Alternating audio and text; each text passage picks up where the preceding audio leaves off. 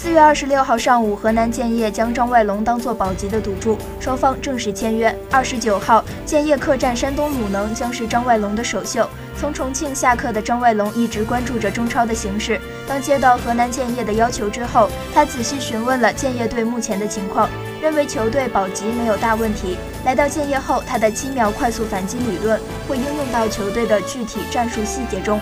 建业与当年的中能和前两年的力帆不同。其人员结构存在更多的短板，让张外龙率队保级有着更大的难度。对于这些，他认为必须在短时间内打造出一个能够为自己玩命的阵容，才能在世界杯间歇来临之前不至于崩盘。